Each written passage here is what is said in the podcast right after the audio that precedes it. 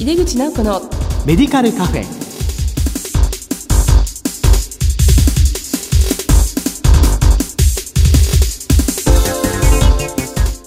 こんばんは。帝京平成大学薬学部の井出口直子です。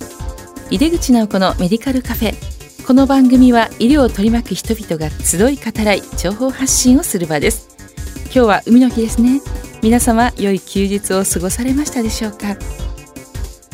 おかげさまでこの番組も前回200回を迎え今回は201回目です。この先も皆様どうぞ末永くよろしくお願いいたします。さて今月の特集テーマはがん薬物療法の地域連携についてです。この後ゲストにご登場いただきます。どうぞお楽しみに。入口直子のメディカルカフェ。この番組は武田手羽の提供でお送りします。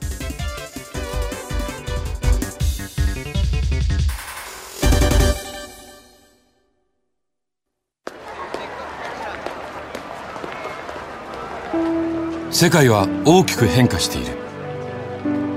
価値観も大きく変わっている。これからの時代健康とはどんなことを言うのだろう。医薬品には何が求められるようになるのだろう。一人一人に寄り添いながら価値ある医薬品を届けたい。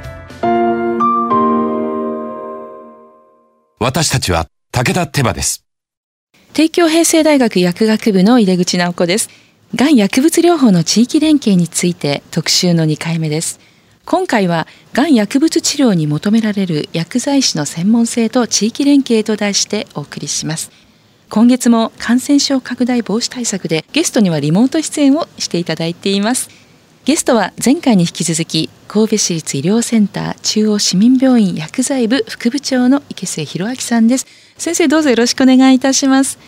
どうぞよろしくお願いいたします、はい、今回もどうぞよろしくお願いします、えー、ここからはマイクロソフト Teams を使用して収録をしています。えー、はじめに神戸市立医療センター中央市民病院薬剤部をご紹介いただけますか。はい神戸市立医療センター中央市民病院薬剤部の池瀬でございます、えー、私が勤務します神戸市立医療センター中央市民病院は超急性期でもいいと思いますが、うん、急性期医療を担う総合病院です。平均在日数はまあ10日ほどになりまして、まあ、その特徴の一つが救急医療ということになります。神戸市民の命を守る365日断らない救急を掲げていまして、はい、まあ、厚生労働省の方で毎年全国の救命救急センターの評価がなされるわけですけども、その評価で6年連続、まあ、全国第一位の評価をいただいています。素晴らしいですね。でしたがって、まあ、病院全体、今全職員が協力しながらその診療機能を守っていくということが、まあ、使命になっていまして、はい、私たち薬剤部も、まあ、その一員として薬物治療に関するさまざ、まな機能になります。でその中で私の業務としましては、主に病棟薬剤業務の統括、そして、えー、がんの薬剤師外来、こういったことを中心に従事しております。はい、ありがとうございます。まあ、先生の病院はあの新築もう一回されて、まあ、ね、割とまだ多分結構まだ綺麗だと思うんですけども、ね、768床ということでほとんどの診療科を用していて、まあ、しかも救急を、ま、全国1位というのは本当素晴らしいことだと思います。で先生は特にがんの方ご専門で病棟業務等をやられているということで、まあ、がんの患者さんの外来については、まあ、前回もあのお話を伺いましたので聞いていただけたらと思います。それであの先生がん薬物療法ではハイリスク薬がまあ多くありますが、まあ、治療の効果と安全性を引き出すために薬剤師の果たすべき役割は重要ですよね。昨今のがん薬物治療の高度化に伴って薬剤師の果たす役割はどのように変化してきているんでしょうか？はい、えー、このがん薬物療法はさっき先生おっしゃいましたように非常にハイリスクの薬剤がいますので私たち薬剤師の果たすべき役割その最も重要なものは安全管理だと思うんですね。地面の審査や管理、はい、でヒューマンエラーをなくすような仕組みの構築っていうのは極めて重要ですし、でさらにこれに加えて適切な副作用の対策、これができているかどうか、で、え患者さんごとに、まあ、それを評価しながら必要な副作用対策を提案していくと。いったことも、あの、極めて重要な役割になってきております。で、さらに、近年では外来の方にもシフトしてきますので、まあ、今後、医師の手の、なんていうんですかね、少しそれほど得意ではないようなところ、つまり保健薬局との情報の連携とか、別のクリニックの処方との相互作用とかですね、うん、この辺のマネジメントも重要になってきております。はい、そうですね。まあ、がんの患者さん、まあ、他の診療科にもかかることがありますから、まあ、相互作用であるとか、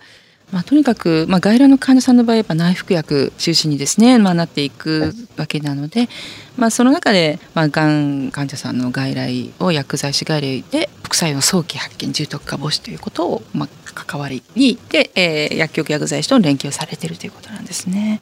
まあ、ヒューマンエラーをなくすっていうのもすごく大事だと思うんですけどこれについて何か特に工夫されていることはありますか？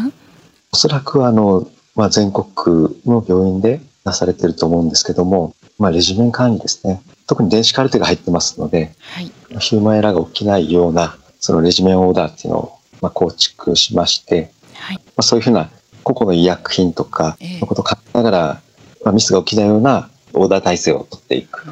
そういうひな形をしっかり作っていくということも大事になります。ありがとうございます。えー、がん薬物療法に関わる薬剤師には、やはり正しい知識と、まあ、経験ですよね。これが求められると思います。例えば抗がん薬の作用基準と体内動態がん薬物療法の適用と治療目標。まあ、エビデンスに基づくレジメン、まあ、レジメン管理とおっしゃってましたけど、まあ、レジメンの、まあ、監査であるとかあと安全管理ということなんですよね。こう先生病院薬剤師と薬局薬剤師のこの知識と情報の共有に関してはどのように、えー、なさってらっしゃるんでしょうか？そうですね。新型コロナウイルスの対応でなかなかあの実際には今動きにくいんですけども、薬剤師を対象とした勉強会ですね。それで情報共有をしたりとか、あるいは兵庫県の場合は、兵庫県薬剤師会と兵庫県病院薬剤師会が協力をしまして、薬局ビジョンする、まあ、事業をやっております。その中でお互いの人材交流をして、互いの薬局に、えっと、私どもが研修を受けさせていただくとか、保健薬局の先生方が来て実際の業務をあの見ていただくとか、はい、そういったことも、まあ、実際に進んでおります。あの薬局の薬剤師の先生が、まあ、病院に行かれて、まあ、研修を受ける、はい、まあ、それはよく聞くんですけどその逆のパターンって病院の方から薬局に行かれるっていうのはすごい新鮮ですね。得るものが多いです。とからもかなり活かしていただきましてでその中でですね例えば OTC の販売あるいはそのどういった OTC が向いてるかって推奨するために、まあ、患者さんにその保健薬局の先生方でいろんなインタビューをしながら症状とかあるいは、えっと、併存する疾患合併症とかそういうものをいろいろこう洗い出しながらいわゆる問診をしていかれてそのインタビューに基づいて、まあ、これが合ってるんじゃなかろうかっていう提案をされるらしいんですね。はい、でその聞き方が、はい、おそらくその薬局の先生方は独自に経験のもとにそういったノウハウを構築されてきたんだと思うんですけど、実は救急専門の薬剤師が問診の時に使っていたようなスキルと極めて似てたりとかですね。そういうことで、あどちらもやっぱり非常に重要なスキルが根底にあるんだということを知って帰ってくる。そういうこともあの多くありました。えー、そうなんですね。まあ、薬局の薬剤師病院の薬剤師、まあ、立っているこう場所は違うけれどもやはり質問の視点というのは薬剤師ならではの安全性であるとか、はい、まあ、そういう有効性であることを考えながら質問を構築しているっていうところに共通性があるということでしょうかね。そうですね。ということは研修とかお互いのノウハウを学ぶ上でも、えーはい、共通のプラットフォームがあって、その上でしっかりお互いの経験をもとに、はい研修あるいはまあ情報の共有をしたり進めていけるんじゃないかなと感じました。そうですよねお互いにこう薬局の薬剤師が病院の現場を知るで病院の薬剤師が薬局の現場を知るっていうことが、まあ、本当の意味での人材交流であって、はい、まあ、顔の見える関係が、まあ、そこでこう強くなっていく感じがしますね。あの地域薬局から処方箋疑義が出された場合の病院薬剤師の対応についても教えていただけますか？の施設によってさまざまなまあ、対応がなされていることと思います。例えば、一定のレベルの、え疑義、まあ、これはもう一般的には対応可能じゃないかなということに関しては、保健薬局の方で柔軟に対応できるようなプロトコルを組んで、そこで薬局と病院との連携のもとで適切な対応を行っていかれると、そういったプロトコルもありますし、はい、当院の場合ですと、すべて疑義紹介は保健薬先生方から当院の薬剤部に一手にいただくわけですね。はい、そこで、まあ、これは電子カルテとか患者さんの情報、そういったことを見ながら、はい、確実に対応できるものに対しては、薬剤部の薬剤師が対応すると言っております。でそれ以外の、まあ、本当に重要な部分、うん、これ医師に確認をしなくちゃいけないということについては、病院薬剤師が医師に電話で確認して、で判断したものを保健薬局の先生方にフィットバックしていくと。2階建ての仕組みをとっております。大体、まあそうですね、疑義紹介のうち2割ぐらいは薬剤師の方で対応できる内容。まあ、外来診療の手を止めずに、流れを止めずに薬物療法のレベルを適切に保っていくということです。まあ、薬剤部の方で地域薬局からの疑義をまず受けて、まあ、2割ぐらいは薬剤部で返せるということですよね。はい、で8割ぐらいが、まあ、ドクターの方に薬剤部の方から確認していただけるということで、まあ、非常にスムーズにできるのかなというのとあと病院の薬剤部の先生方も、まあ、地域で何が起きてるかっていうのをそこでまたこう把握できますもんね。そうですね一点に把握することができますし、うんはいまあ、次にじゃあどういったことにそのプロットを広げていくか、うん、そういった判断もできますので非常に有効に機能していると思います。そうですかあの先生の病院ではあの患者さん個人のレジメンごとに、まあ、A41 枚の服薬指導書というのをお渡ししてそれを薬局と共有してくださいねっていうこともされていらっしゃると、まあ、前回お聞きしたんですけども、まあ、そうすると、まあ、薬局からの疑義もだいぶきちっとしたこう焦点があったものになってくるんだろうなというふうに思います。えー、先生このがん薬物治療に求められる薬剤師の専門性とこう地域連携に関しての今日お話を聞いてるんですけども、まあ、先生が思われる今後の課題それから期待、えー、これについて教えていただけますか？はい、えー、まずあの課題今後の課題の方からなんですけども、はい、病院で例えば入院中とか、はい。まあ、外来診療でもそうですけども、まあ、処方の変更があった場合あるいは薬物治療の何らかのその、まあ、追加とか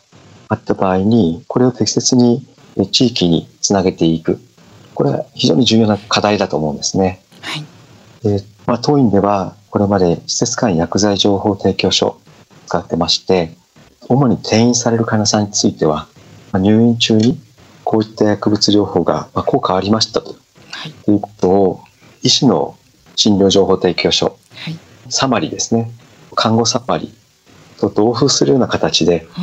転院先、あるいは一部退院される先、はい、届けていました。あの今、まあ、その施設間薬剤情報提供書を作ろうと思うと、まあ、一定のパワーを要しますので、例えば20分間とか時間を要しますので、はいうん、もう少し私たちの方で揉んでですね、合理的にかつ確実に情報を伝えられるような、まあ、ツールとして消化したものを各ご施設にまあ提案していければと思っています。す、で、に兵庫県の方ではまあ、それが始まっていますので、はい、もう少しそれを頑張ってやっていきたいと思います。でそういった形の地域連携が重要であろうに考えています。がん薬物療法に求められる薬剤師の専門性、あるいは地域連携に関する期待の方ですね。はい。これまでそれほど他の薬物療法に比べると今後進んでいく領域だと思うんです。はい。えー、患者さんに対するサービスもこれからさらに高まっていくでしょうし、やっぱり病院で見えていたチーム医療がまた地域でもさらに見えてきて、患者さんや特にあとご家族から薬剤師が非常に顔の見える存在として相談できるんだということが分かっていく。でそこで私たちもさらに自らが歩んでいく方向が見えていくんじゃないかなというふうに思います。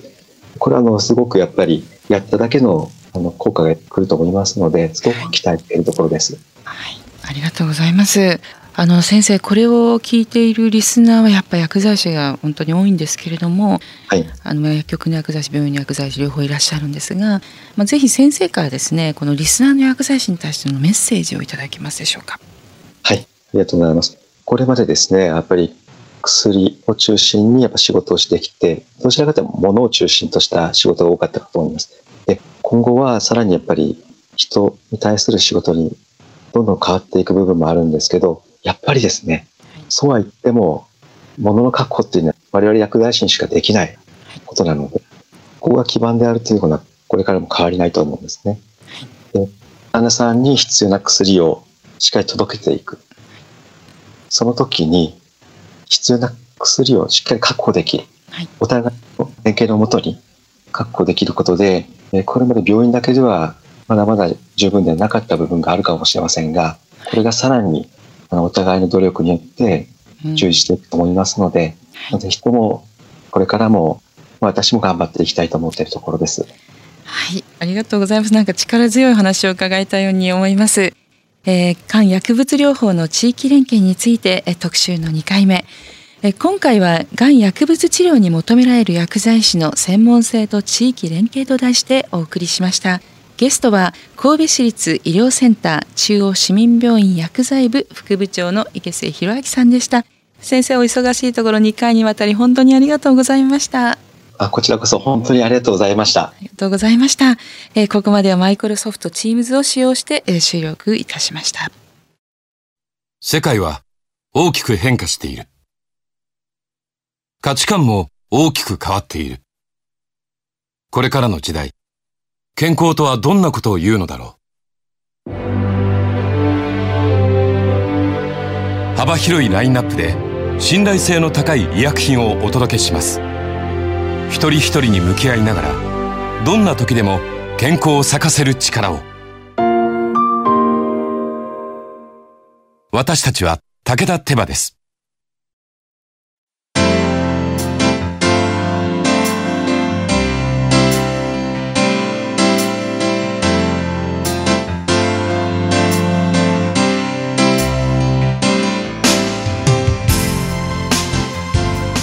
井出口直子のメディカルカフェいかがでしたでしょうか？神戸の池末先生にがん薬物療法の地域連携について2回にわたりお話しいただきました。がん治療も薬物療法も日々高度化して進んでいます。私たち薬剤師も地域連携で患者さんにより貢献していきたいですね。さてこの番組は放送後でもラジコのタイムフリーやポッドキャストでお楽しみいただけます。ラジコはスマホやタブレット PC さらにはスマートスピーカーなどからラジオ番組をお聞きいただけるサービスです。リアルタイムはもちろん放送後も1週間以内の番組はお聞きいただけます。毎月第2第4木曜日夜11時30分から放送中の井出口直子のメディカルカフェ。次回は8月13日の放送です。皆様どうぞ気をつけてお過ごしください。それではまた帝京平成大学の井出口直子でした井出口直子のメディカルカフェこの番組は武田手羽の提供でお送りしました。